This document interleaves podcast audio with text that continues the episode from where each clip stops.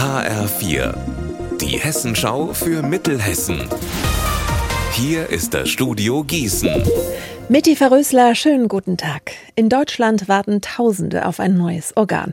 Es braucht dringend mehr Organspenden, das sagen auch Expertinnen und Experten.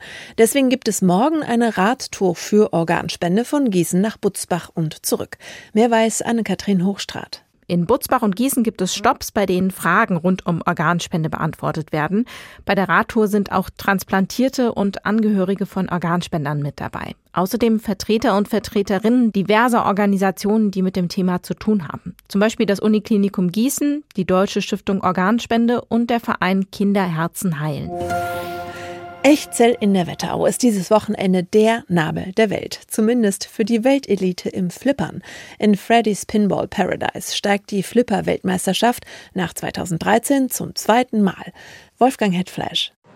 80 Topspieler kämpfen in Freddy's Pinball Paradise um die Weltmeisterkrone.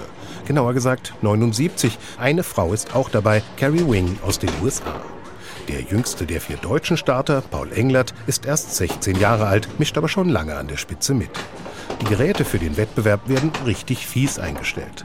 Wie die Könner die silberne Kugel trotzdem im Spiel halten, lässt sich über einen Internetstream verfolgen.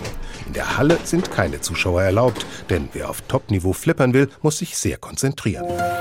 Nach dem Klassenerhalt ist die Erleichterung bei der HSG Wetzlar groß.